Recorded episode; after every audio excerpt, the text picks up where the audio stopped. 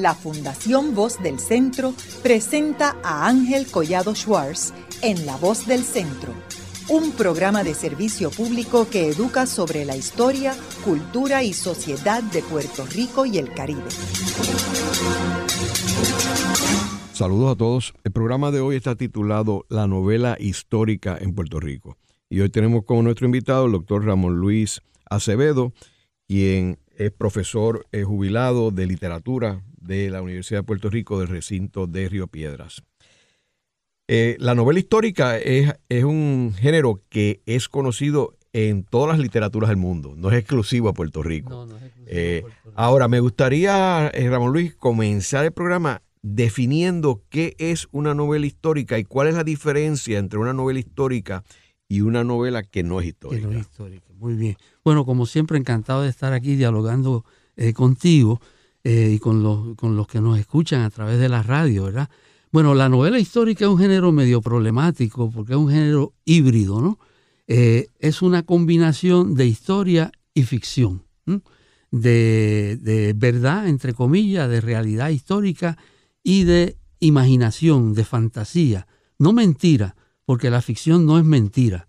La ficción, como no se propone nunca como la verdad, y, entre el escritor que escribe y el lector que lee, eh, ya se sabe y hay una especie de acuerdo de que lo que está leyendo es imaginación, es imaginario, no pretende pasar por verdad, pero después vamos a ver un caso interesante, que es Ciudad Seba, más adelante, en el siglo XX, con relación a esto. Pues, este, de todas maneras, es problemático porque eh, combina las dos cosas eh, y, hay una, toda una gama entre lo que es el relato histórico y lo que es el relato de pura ficción. Un relato, por ejemplo, sobre, sobre un viaje a las estrellas en el siglo 3000, pues eso sería puramente ficción. Pero un, un relato sobre el eh, acontecimiento relacionado con Cristóbal Colón y el descubrimiento de América, pero que incluye elementos ficticios, imaginados, inventados, por así decirlo, pues sería una novela histórica. Pero podría ser también, depende de la dosis de novela de ficción o la dosis de historia, podría ser historia novelada también.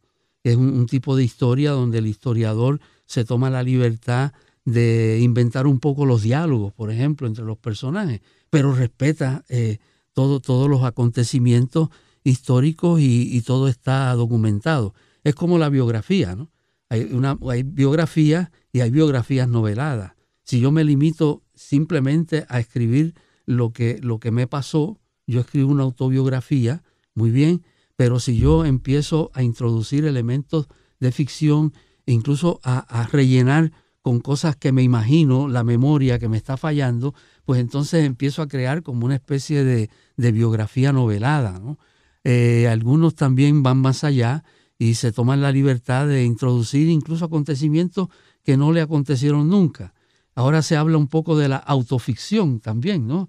La ficción sobre uno mismo. O sea que e, e, es, un género híbrido que, que, resulta un poco problemático, pero la definición que, que generalmente se acepta es que una novela histórica es una novela donde el autor recrea personajes, acciones, ambientes anteriores a su época, es decir, anteriores a su nacimiento. O sea, si yo ahora escribo una novela sobre la década del 60, pues no es histórica porque yo esa década la viví, ¿no? Este, pero si escribo una novela sobre los años 30, pues entonces eso podría ser una novela histórica, ¿no? Así que es, un, todavía hay alguna polémica eh, tenemos mucha polémica a veces los que somos de literatura y los que somos de historia. ayer me encontré con un, con un estudiante mío hace, hace tiempo que es historiador y hablamos de la clase y él decía, yo siempre me molestaba que los, los, escritores no tienen que hacer ninguna investigación para escribir sus novelas, se pueden inventar las cosas. Yo no, no, no crea, hay que hacer investigación también, pero es que son dos cosas distintas, se proponen como cosas distintas. ¿no? Eh, entonces en Puerto Rico es interesante porque aquí eh, surgió la novela histórica bastante temprano y, se ha cultivado mucho la novela histórica especialmente del 30 para acá. Este, también existe lo que se llama la novela pseudohistórica, que es una novela que se desarrolla en un momento del pasado, pero en realidad pudo haberse desarrollado en el presente. No hay ningún esfuerzo de parte del escritor de reconstruir aquel momento, de reconstruir la mentalidad de la gente de aquel momento, eh, eh, los espacios. Y es sencillamente ahí, ahí el momento histórico sirve simplemente como un telón de fondo y se desarrolla una historia amorosa, por ejemplo, que, puede ocurrir en el, en el, presente. Eso pasaba con los dramas de Shakespeare, ¿no? Cuando, cuando Shakespeare escribe Julio César, los personajes del drama actúan y piensan como ingleses de su propia época, ¿no? Entonces, ese, eso, ese es, eh, en ese caso, buen ejemplo en el caso del teatro, que se da mucho también, pero entonces pseudohistórico. ¿Cuándo es que surge la verdadera novela histórica? Bueno, según este Lukács, que es un, eh, teórico eh, búlgaro, creo que nació en Budapest, creo, pues esa, esa novela histórica surge a principios del siglo XIX, cuando los, los seres humanos europeos adquieren conciencia de ser eh, entes históricos. Porque también hay, hay, otra cosa muy interesante. Nosotros tenemos una concepción del tiempo y de la historia que no tenían hace 500 años. Hace 500 años prácticamente pensaban que, que, el hombre eh, no se transformaba a través del tiempo, ¿no? Que lo mismo daba, y por eso Shakespeare escribe de esa forma, lo mismo daba un, personaje de, romano del siglo I que un personaje inglés del siglo XVII. ¿no? Eh, eh, dice Lucas que a fines del siglo XIX y a principios del siglo XX, eh, perdón, fines del siglo XVIII, principios del XIX, en Europa, se dan una serie de cambios y una serie de, fenómenos de carácter social Que, que, que no, que no se habían dado antes. La Revolución Francesa, las guerras napoleónicas. Es decir, los cambios históricos eh, se dan de una forma tan rápida y tan brusca que los seres humanos empiezan a entender que son seres históricos, que los seres históricos eh, existen, que la historia existe. Eh, también en el caso de que la Revolución Francesa y las guerras napoleónicas involucran a toda la población. No es solamente eh, la aristocracia o, los, que están este, en, las condiciones de mando. Entonces todo el pueblo tiene esa, experimenta. Pues los campesinos son afectados, se los llevan como soldados, regresan.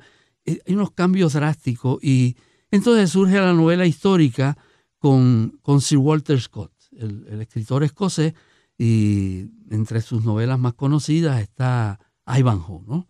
Hay conciencia de la historia, hay conciencia del ser histórico eh, por la rapidez de los cambios, que eso se va acelerando cada vez más y ahora mismo el, filósofo polaco Bauman dice que vivimos en una sociedad líquida, ¿no? que ya se, derritió todo, todo es, es continuamente cambiante, el ritmo es vertiginoso de los cambios.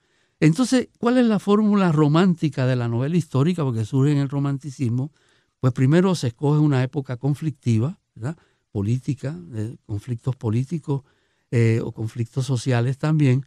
Un héroe medio, que es el protagonista, nunca una figura histórica como Napoleón o como alguno, Luis XIV, no, no.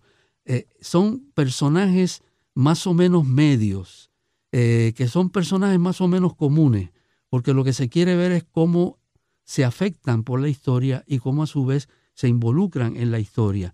Entonces, generalmente hay una trama amorosa paralela, un tono emotivo, sentimental y un esfuerzo por reconstruir el momento histórico, espacios, personajes, referencias a acontecimientos, costumbres, eh, mentalidades, ese tipo de cosas. Y así surge la novela histórica. Entonces, Puerto Rico es interesante porque aquí surge Ahora, ahora Ramón Luis, puede haber, o sea, aunque el personaje principal no sea alguien eh, verídico, puede, pueden aparecer personajes verídicos oh, en la novela, ¿verdad? Oh, sí, eso es parte. Secundario. Eh, secundario y a veces simplemente referencia como parte de la reconstrucción histórica y, dar la impresión de que ese es el momento. Eh, Aquí en Puerto Rico, por ejemplo, la, la novela histórica es fundacional, porque la primera novela puertorriqueña es una novela que podemos llamar histórica, que es La Palma del Cacique de Alejandro Tapia, del 1952, si mal no recuerdo, eh, y trata acerca de Sotomayor, eh, la, conquista de, Puerto Rico, eh, las guerras contra los indígenas, Ponce de León. Hay un triángulo amoroso, está Sotomayor, está Guanina, que es una indígena que se enamora de él, y está Guarionex, que es el, rival indígena en la guerra y por el amor de, Guanina. ¿no? no voy a contar la novela, mucha gente la ha leído porque fue un texto escolar, eso es interesante, ¿no? porque son textos escolares. Según este Dory Sommer, eh, estas novelas del siglo XIX son alegorías sobre la fundación de la nación, ¿no? generalmente alegorías armonizadoras, donde, donde se trata de, presentar una visión eh, donde los conflictos entre los distintos sectores de la sociedad se armonizan de alguna manera.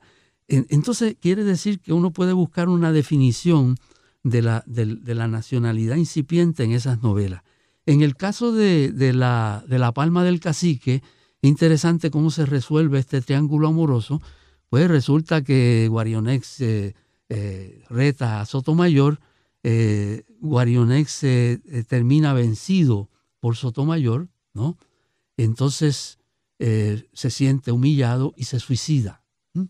Y entonces este, Guanina se siente culpable de la muerte de Guarionex y, prácticamente se suicida con él. Entonces esto es lo más interesante, porque quiere decir que en la lucha, la interpretación que tiene implícita, quiere decir que en la lucha entre españoles e indígenas, los indígenas desaparecieron, pero no porque los españoles los, exterminaran, ¿no? Desaparecieron por voluntad propia.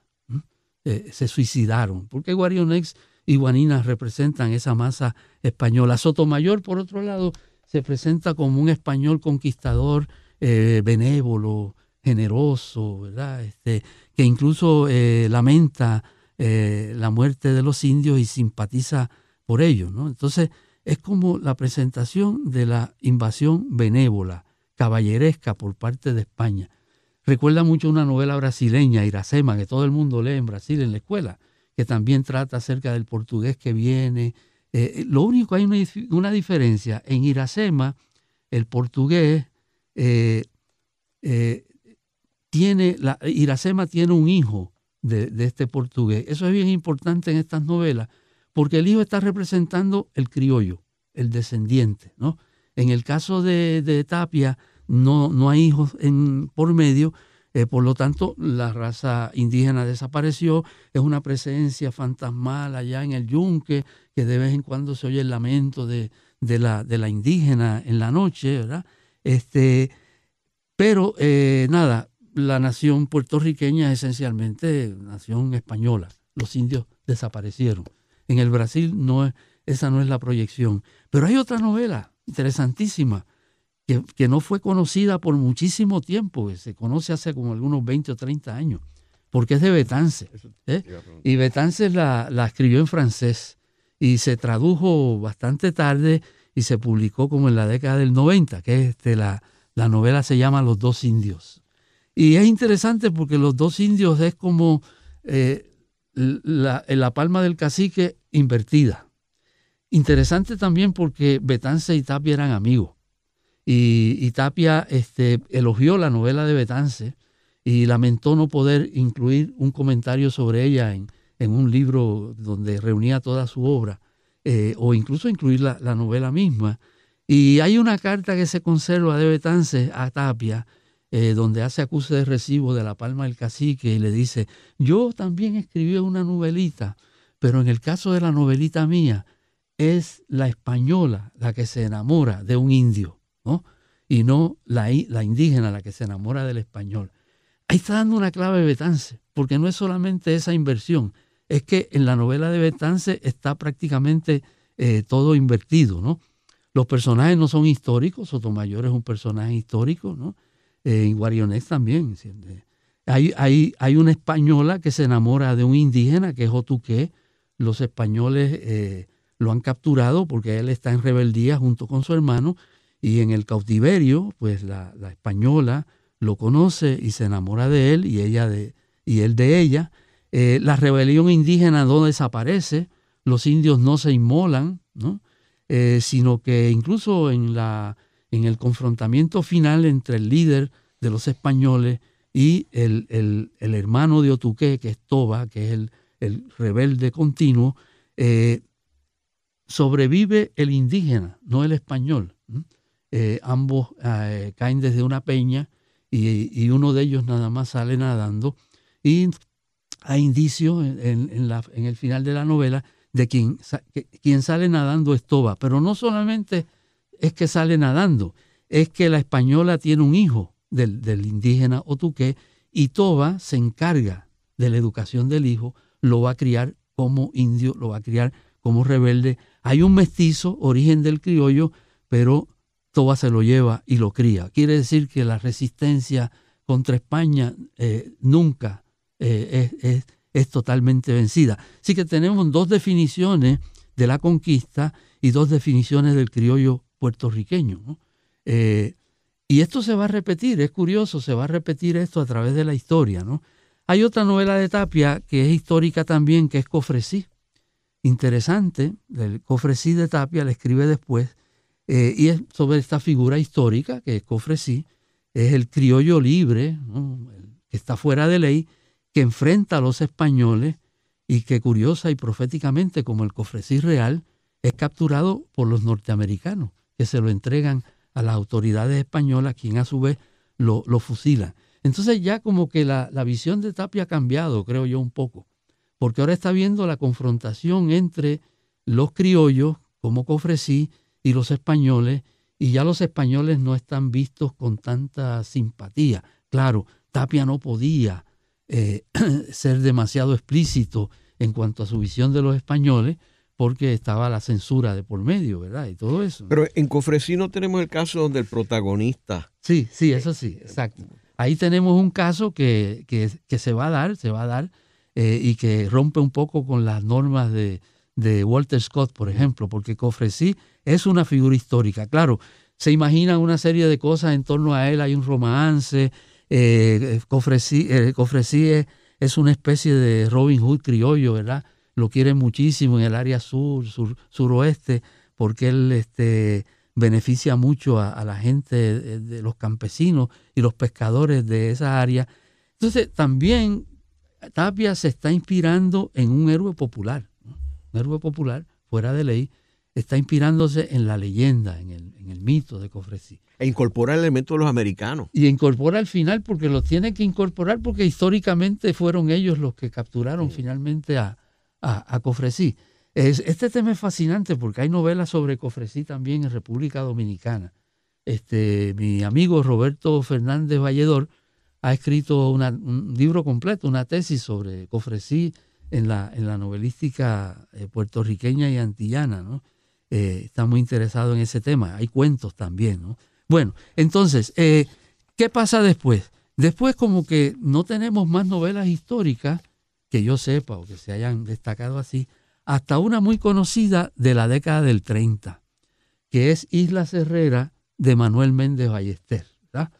Eh, texto, eh, texto escolar. Menciono esto de los textos escolares porque tiene que ver mucho con la, función eh, de la escuela en, en, este sentido de la definición de la nacionalidad y cómo los poderes dominantes en cada caso a veces pues este, imponen a través de la escuela una, una interpretación particular de la historia que está implícita en las novelas históricas. ¿verdad? Esta novela, por ejemplo, de Manuel Méndez Ballester, de 1937, es otra vez sobre la conquista y la colonización. Eh, pero es muy de la década del 30, eh, esta década donde los intelectuales están muy preocupados por definir la identidad puertorriqueña, qué somos y cómo somos los, puertorriqueños. ¿no? Eh, y, esta novela fue muy elogiada, por ejemplo, por Concha Meléndez. Es una novela muy bien escrita, una novela mucho más ambiciosa que, las anteriores, y presenta a, un español que viene a América, a, Puerto Rico, Ricardo Bobadilla, pero no es un personaje histórico, un personaje de ficción. Incluso es interesante el hecho de que no es un cristiano viejo, es un descendiente de morisco, cuya familia ha tenido que eh, declararse cristiana y, eh, para poder quedarse en, América, ¿no? Así que no, eh, no, el personaje tampoco es un español así tan, tan típico, ¿no? Y hay un triángulo amoroso también aquí con Guimazoa, que es la indígena, Huaxicán, que es el, que es el, indígena, y Ricardo Bobadilla, que es el nombre de, del protagonista. No voy a resumir tampoco, hay una serie de peripecias. Él, viene a colonizar, él, no, es, eh, no le interesa tanto ser soldado conquistador, sino establecerse, que le concedan unas tierras y, vivir aquí. Eh, al final de la novela eh, recibe una herida, Ricardo, luchando contra los indígenas, y entonces tiene que irse de Puerto Rico para tratar de curarse con algún tratamiento en España, sabiendo que posiblemente él no podrá regresar. Y deja a Guimazoa con un hijo. Otra vez el hijo representando al, al, criollo, ¿verdad? Pero entonces ahora es más, este, ¿cómo diría yo? Más, más, más a nivel popular, ya no es el Sotomayor, este, ¿no? sino es, es más, más sencilla la, la cosa. Y luego tenemos otra novela histórica importantísima de otro personaje de la generación del 30, otro, otro, otra persona, que es La Resaca, de 1949, de don Enrique Laguerre. Esta es este, una novela más extensa. Eh, en, la, en Isla Herrera hay un mensaje más o menos hispanista, pero, pero en La Resaca no. Eh, siempre se dice que la generación del 30 fue una generación hispanófila y yo, yo siempre he dicho que, eso no es así, porque esa no es una generación homogénea. Eh, y un personaje eh, como Enrique Laguerre, que fue mi, profesor y fue mi amigo también, y trabajé con él en, la dirección del Departamento de Estudios Hispánicos, no tenía nada de hispanista, Laguerre. Laguerre primero no estudió en España como los demás, ¿no? estudió en Estados Unidos y luego también, eh, también participó en México de un programa de la UNESCO, creo que algo así, vivió bastante tiempo en México.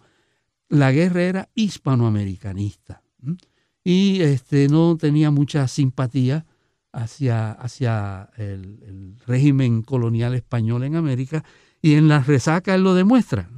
Es, la vida de Dolorito Montojo, curioso que él la llama en el prólogo, creo que es una bionovela, bionovela, o sea, una, una novela que es una biografía pero una biografía de un personaje ficticio que es Dolorito Montojo, un hombre pobre, campesino, eh, de un corazón noble, eh, eh, es la segunda mitad del siglo XIX y se presenta la oposición de los criollos frente al régimen español y la tiranía del régimen español y el dominio que tienen los españoles empresarios y hacendados. ¿no? El, la, la oposición entre los terratenientes criollos liberales y los terratenientes españoles conservadores es parte de las novelas. Los españoles no están bien vistos, los criollos sí. Dolorito se educa con don Cristóbal, que es un maestro criollo, eh, y Dolorito conspira a favor de la abolición de la esclavitud eh, y la libertad. Y se hace bandido también, estilo Robin Hood, ¿no? Eh, estilo Cofresí.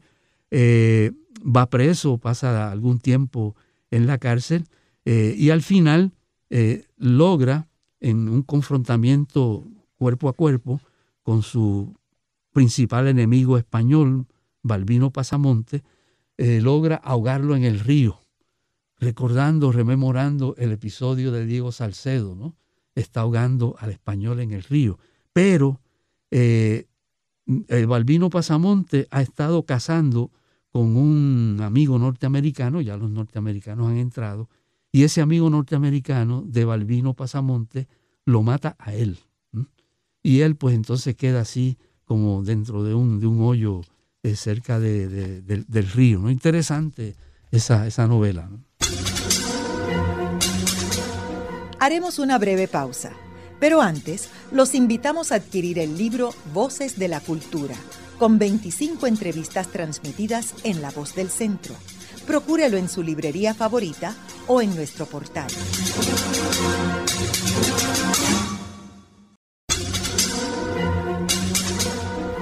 Continuamos con la parte final de La Voz del Centro con Ángel Collado Schwartz. Pueden enviarnos sus comentarios a través de nuestro portal www.vozdelcentro.org. Continuamos con el programa de hoy titulado La novela histórica en Puerto Rico. Hoy tenemos como nuestro invitado al doctor Ramón Luis Acevedo, quien es profesor de literatura jubilado de la Universidad de Puerto Rico del recinto de Río Piedras. En el segmento anterior estuvimos primero definiendo que una novela histórica es una novela que, cuyo relato es del periodo antes de, eh, la existencia del autor. O sea, no puede ser unos eventos contemporáneos y que eh, con raras excepciones, como hablamos del de Cofresí, el personaje principal no es un personaje histórico. Eh, aunque pueden existir personajes históricos como papeles secundarios. Eh, y de hecho, pienso en términos de literatura internacional eh, a León Tolstoy, ah, eh, que cuando escribe War and Peace es una novela histórica. una novela histórica, sí. Porque es antes de, antes de su vida, porque él nace después de, ese periodo de la invasión de Napoleón a Rusia. Entonces aparecen personajes históricos, pues aparece el zar y eso, pero no es el personaje principal. No, son los principales, ¿no? no. Este, y también, este, ya que estamos hablando acerca de la novela europea, eh, Benito Pérez Galdós escribió como cincuenta y pico de novelas que él llamó episodios nacionales, que son novelas históricas, van eh, eh, historiando y novelando la, historia de, España de los últimos 100 años más o menos anteriores a él, ¿no? Luego ya llega hasta, hasta la contemporaneidad. Ramón Luis, antes de entrar en, en la próxima novela, Explícale a nuestros radioescuchas por qué Seno Gandía, ¿verdad? que escribió estas novelas fabulosas que tienen, que narran unos periodos importantes de la historia de Puerto Rico, como Galduña, como La Charca, como Los Redentores. Eh, esas no se consideran novelas históricas. No son novelas históricas porque están novelando eh, un periodo histórico contemporáneo al, al propio Seno Gandía, ¿no? Interesante porque lo que pasa es que la novela histórica tiene un gran auge durante el romanticismo. Los románticos les gustaban, les gustaba mucho evocar tiempos pasados, ¿no? Es porque estaban muy inconformes con el tiempo actual, en, parte era eso. Pero luego se, establece como estilo, digamos, dominante en, la novelística europea y, e, e hispanoamericana también el realismo. Entonces el realismo, casi por definición, es una, tendencia eh, literaria novelística que lo que le interesa es novelar el presente, la realidad presente, sobre todo la realidad social, la realidad política. Entonces, si uno ve las novelas de, de Seno Gandía, pues todas se desarrollan en el presente, fin del siglo XIX, principio del siglo XX, que es la época que vive Seno Gandía. y la guerra también. Y la guerra también, pero en que el caso de la guerra es curioso porque esa es prácticamente su única novela histórica. Tiene otra que escribió ya más avanzada su vida, que se llama eh, Proa Libre sobre Mar Gruesa o algo así por el estilo, que es interesante porque es sobre, sobre el, corsario Miguel Enrique, ¿no? Eh, figura importantísima en el siglo XVIII, el criollo, la persona de mayor poder dentro de Puerto Rico. Entonces, él, él escribió una novela muy buena sobre, sobre Miguel Enrique, que era un personaje que le interesaba mucho. Pero el resto de las novelas son, porque el criollismo tampoco favorece la novela histórica.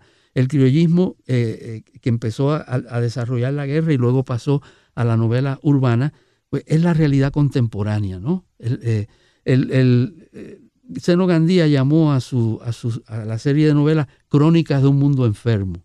Crónicas. Esas crónicas Crónica implica actualidad y crónicas también este, sobre el mundo enfermo, que es su propio mundo. Pero, pero la guerra, de hecho, La Resaca es quizás su novela más ambiciosa, porque él quiso presentar ese momento que él consideraba importantísimo en la historia de Puerto Rico, que es la segunda mitad del siglo XIX, desde el grito del Are hasta la invasión norteamericana, porque es un momento de afirmación eh, del criollo puertorriqueño frente al, al, régimen colonial español. ¿no? Este, es el grito del Ares, se inicia ahí, pero también es la fundación de los partidos políticos, el Partido Autonomista, la represión de los compontes ocupa una buena, una buena parte de la novela, en donde se ve también que no hay ninguna simpatía de la guerra hacia, hacia el régimen ¿no? colonial español. Además, este, durante la década del 30 se elogió mucho ese momento como un momento de gran afirmación puertorriqueña que se tronchó por la invasión norteamericana. Entonces ahí hay una especie de...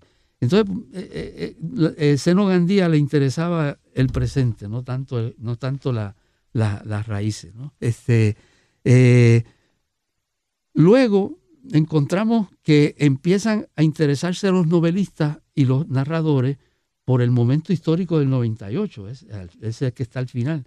Por ejemplo, este, otro maestro mío, eh, don Luis Hernández Aquino, escribió en el 1900, publicó en 1959 una novela sobre el 98, que no es muy conocida, es buena novela, es buena novela.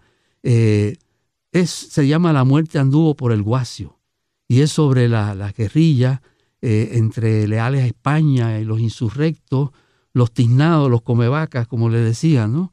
este, los insurrectos que aprovechaban el caos que se había creado para atacar a los hacendados españoles y viceversa. Entonces al final los norteamericanos eh, terminan dominando la situación. Es este momento caótico, desconcertante, eh, violento, que llamó don este, Fernando Picó, ¿no? Eh, la guerra después de la guerra, porque hubo, ese momento medio caótico. Interesante porque aquí los personajes son más bien colectivos y no individuales. es la, la, masa de los insurrectos, la masa de, de, la, clase hacendada, o, por lo menos la, familia, y la, masa de los, de norteamericanos que llegan hacia el final, ¿no? Este, lo cual nos recuerda otra novela sobre el 98, interesantísima y que ya nos anuncia lo que vamos a llamar la nueva novela histórica, que es La llegada de José Luis González. La llegada de 1980, crónica con ficción, la llama José Luis González. Eh, me acuerdo que él, presentó la novela en la universidad, yo era ya profesor en la universidad en aquella época, y él estaba en aquella de negar la existencia. La novela ya se terminó, la novela ya no existe. Y, entonces el título la suya, Crónica con ficción, que es una excelente definición de lo que es una novela. Crónica con ficción. Este, claro, él estaba hablando en realidad, después me di cuenta de que la novela al estilo decimonónico ya se había, ya se había eh, cancelado, ya no se podía escribir así.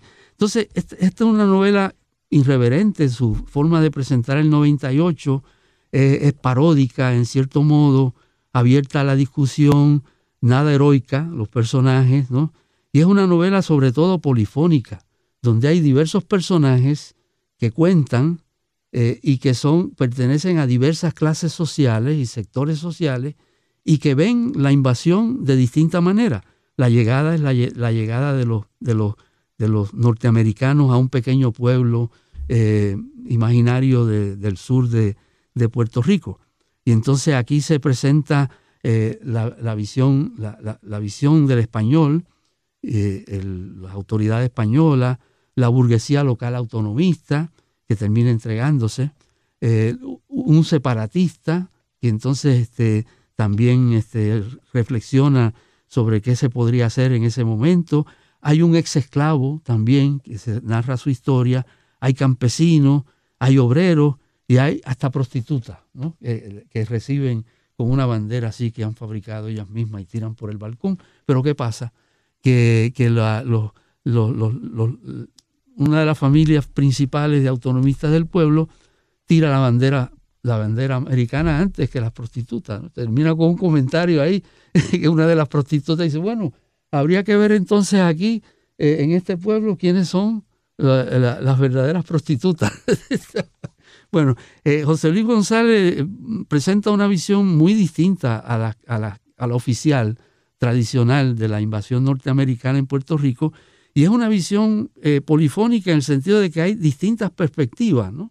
Y, lo que al fin y al cabo está diciendo José Luis es que eh, los norteamericanos llegaron y el pueblo puertorriqueño estaba dividido en distintos sectores, no tanto políticos, sino distintos sectores eh, sociales, ¿no? Distintos sectores sociales. Este, muy bien. y esto nos lleva a, una, a un relato, una novela corta, que ya es una nueva novela histórica, claramente, que es Seba, que es del 1983. ¿no? Eh, esa nueva novela histórica ya se había iniciado con la renuncia del héroe Baltasar, que es de Edgardo Rodríguez Julia y que es del 1974. Eh, si recordamos la renuncia del héroe Baltasar, una novela relativamente corta, buenísima, la recomiendo, es historia alternativa es sobre una rebelión de esclavos en el Puerto Rico del siglo XVIII, que fue una rebelión, una rebelión, una rebelión bien fuerte, pero esa rebelión nunca existió. Eh, es como si eh, se hubiese preguntado él, ¿qué hubiera sucedido si en Puerto Rico hubiera pasado lo que pasó en Haití y se hubiesen rebelado los esclavos? La influencia de Carpentier está muy presente y Carpentier es uno de los fundadores de esa nueva novela histórica. Pero hay algo más, hay dos tiempos, porque se trata la novela se presenta como tres conferencias que ofrece un historiador en el Ateneo en, la década del 30 sobre unos hallazgos que él, que eh, quiere difundir, eh, que han surgido de sus investigaciones sobre el siglo XVIII. Sí que hay dos tiempos en realidad, pero lo de presentarlo como unas conferencias que presenta este historiador eh, le da otra, otra, otra perspectiva a lo que está narrando. ¿no? El siglo XVIII y este tipo de novela así, de historia alternativa, la va a repetir después en La Noche Oscura del Niño Avilés. Y aquí están todos los sectores sociales eh, y, de poder, ¿no? La iglesia, la corona, los alzados, eh, la manipulación, la hipocresía, todo eso se presenta. ¿Cuáles son las características de esta nueva novela histórica? Sé que me lo vas a preguntar. Este, primero, rompe con las pautas realistas no pretende ser realista. No se impone la fidelidad a los datos históricos conocidos, sino que por el contrario, se reserva el derecho a inventar datos y acontecimientos también. ¿no? Rompe con la verosimilitud, introduce, introduce elementos fantásticos, sobrenaturales también, como hace Carpentier en el reino de este mundo, que esos elementos fantásticos y sobrenaturales se le pueden atribuir a la mentalidad de, de, de los de los rebeldes. ¿no? no rehuye el anacronismo y la fusión de tiempo. Puede aparecer un personaje del siglo XVI eh, eh, junto con otro del siglo XIX, por ejemplo, o contemporáneo. ¿no?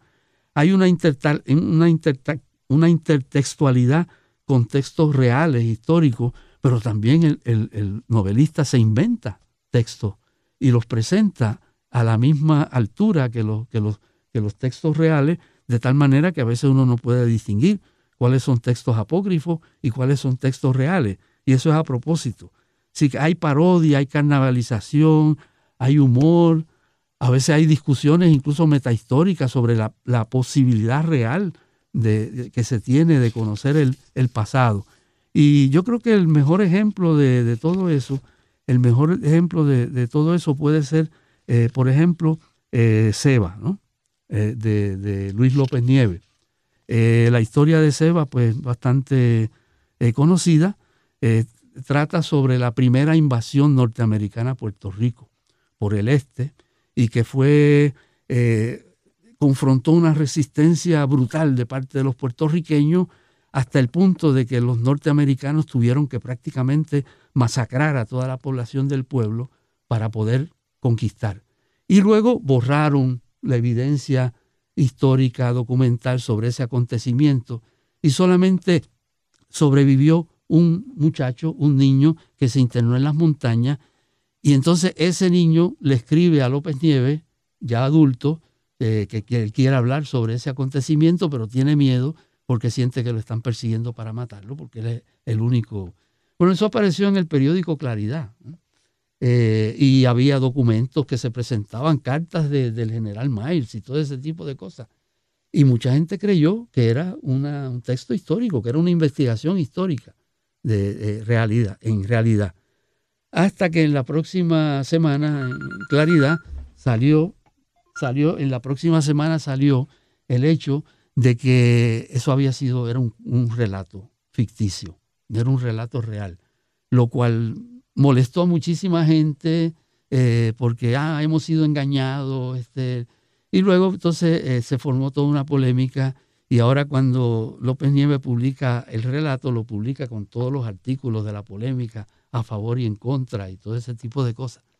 Entonces es, interesante eh, la reacción eh, algunos han dicho, yo creo que con, razón, lo que pasa es que López Nieve presentó eh, la historia no real, sino la historia deseada, como muchos hubieran querido que, pasara, que se hubiese recibido la resistencia heroica de los puertorriqueños, todo ese tipo de cosas. ¿no? Entonces ahí estamos ante una nueva novela histórica que no es respetuosa de los de los acontecimientos, de los personajes, de los hechos históricos, pero se presenta así. nadie pretende que el lector tome aquello como, como, como histórico. ¿no?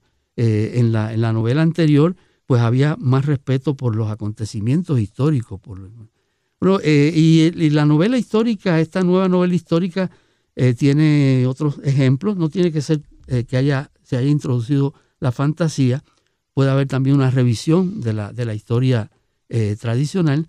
Hay una novela de Olga Noya que se llama El Castillo de la Memoria, que es de Juan Ponce de León, consigue lo que quería, que es este, no morir, la, eterna juventud. Entonces él es testigo de la historia de Puerto Rico desde la colonia del siglo XVI, XVII, XVIII, XIX, y finalmente muere prácticamente porque quiere, eh, en la invasión norteamericana también. Entonces, ese personaje eh, longevo ahí, este, que vive siglos, pues es, parte de esa fantasía que se introduce dentro de la novela histórica. Algo que quería mencionar es que se está cultivando mucho, mucho la novela histórica en Puerto Rico eh, y hay muchas obras interesantes. por ejemplo, este, están las novelas que escribe Jaime Marzán sobre la María de las Mercedes Barbudo y Coronado. Este, su primera novela se llama Mercedes. Es esta primera independentista puertorriqueña de tiempo.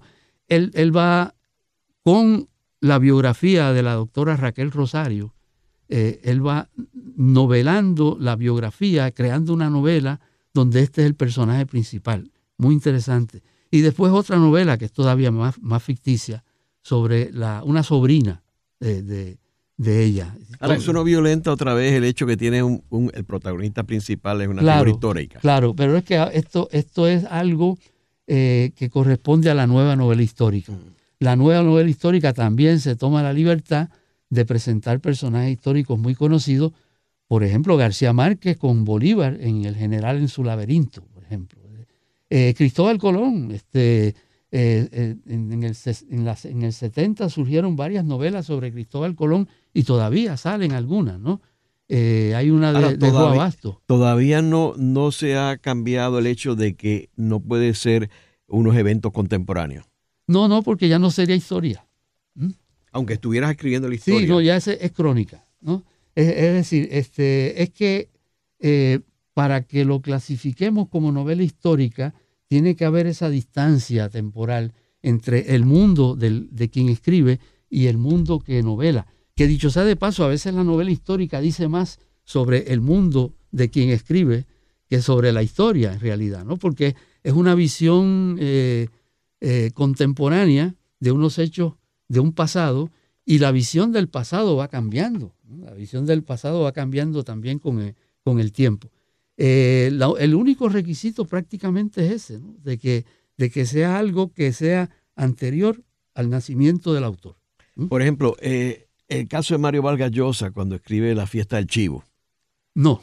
Eso no puede ser una novela histórica. No es novela histórica porque Vargas Llosa estaba vivo. Sin embargo, la que escribió sobre el rey Leopoldo y, África. Sí. Esa sí, cualifica. Esa sí, eso es un fenómeno del siglo XIX.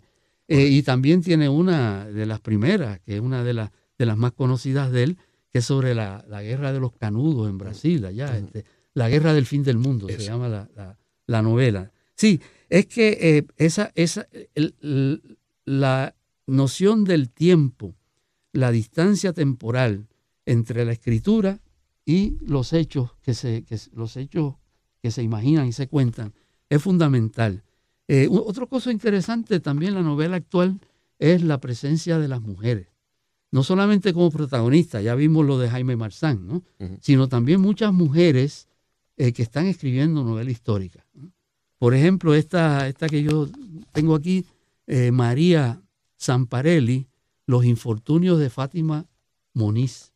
Fátima Moniz era hija de Colón, que se coló en el viaje del descubrimiento se le coló a Colón en el viaje de descubrimiento y llegó hasta acá. Y, escribe un diario de, su experiencia en, el mar y luego el confrontamiento con, los desnudos, que son los indios, ¿no? como ella los llama. Y ahí eh, se establece una visión eh, femenina y hasta medio feminista del proceso de la conquista, descubrimiento, conquista y colonización, en la cual, por ejemplo, Fátima eh, no, es, no es muy bien vista por su padre, prácticamente la rechaza, y Fátima simpatiza con los indígenas, porque siente que ellos también eh, son marginados, son subordinados, igual que las mujeres como ella. ¿no? Este, eh, esa, esa, esa, experiencia resulta interesante.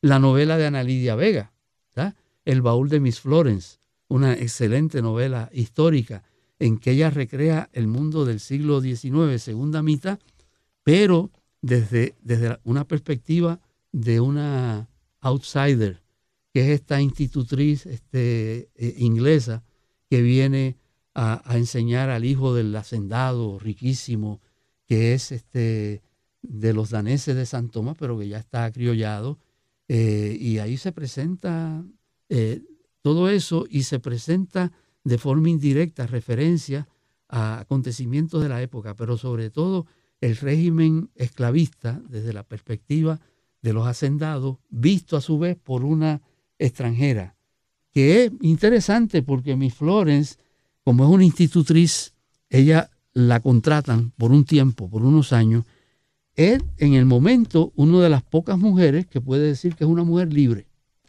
No, no se tiene que casar y de hecho no se casa aunque medio se enamora de, del hacendado, que por otro lado es un macharrán, ¿no? Este, pero una persona muy astuta. Eh, muy, muy fuerte, eh, incluso abusivo eh, frente a, a los esclavos, tosco, pero al mismo tiempo puede ser también muy refinado si recibe visitas de, de, cónsules y cosas así por el estilo. Y entonces la hija de, la esposa de él es hija nada menos que de Samuel Morse, el, que inventó el telégrafo y que estuvo en Puerto Rico, en Arroyo, eh, se desarrolla en una hacienda de Arroyo, y que eh, tendió una línea telegráfica entre la hacienda de su, de su hija eh, y de su yerno y, el almacén que tenían en, Arroyo. ¿no? y Samuel Morse era bien racista.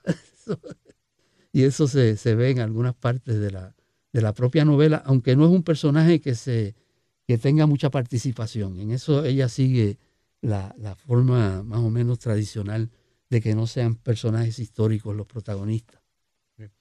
Y en términos de, de por ejemplo, Rosario Ferré, eh, el mismo Edgardo Rodríguez Juliá, sí. Eh, tú dirías que ellos, ellos tienen de los dos lados, eh, novelas históricas ah, sí y novelas no históricas. Sí, sí, lo mismo que en el caso de Ana Lidia. Lo que pasa es que Ana Lidia mayormente se dedicó al cuento, que tiene, tiene cuentos que son históricos y cuentos que, que son de contemporáneos, ¿verdad? Lo mismo pasa así con Edgardo y con, y con Rosario. Rosario Ferrer también tiene novelas históricas eh, importantes, como Maldito Amor, por ejemplo, sobre la decadencia de la clase hacendada, la historia y la decadencia de la clase hacendada y la posición subordinada que dentro de esa clase tienen precisamente las mujeres, ¿no? Eh, y la casa en la laguna también. Eh, sobre todo, eh, Rosario le, gustaba escribir sobre, sobre historias familiares de las grandes familias, de, de los grandes propietarios de tierra y luego de, de riqueza comercial y demás, ¿no? Ramón Luis, para terminar, me gustaría una definición tuya de la diferencia entre lo que es una novela y lo que es un cuento. Muy bien. Bueno, eso también es un poco difícil de definir, pero eh, hay, muchos que han escrito sobre eso. Cortázar, por ejemplo, Juan Bosch también tiene cosas muy buenas. Eh, Cortázar tiene unas comparaciones muy buenas. Primero, él dice, eh, imaginemos un, match de boxeo. la novela gana por puntos y se va a los 12 rounds. El cuento gana por knockout y se va en un knockout en el primero o segundo round. O entre una, una película y una fotografía.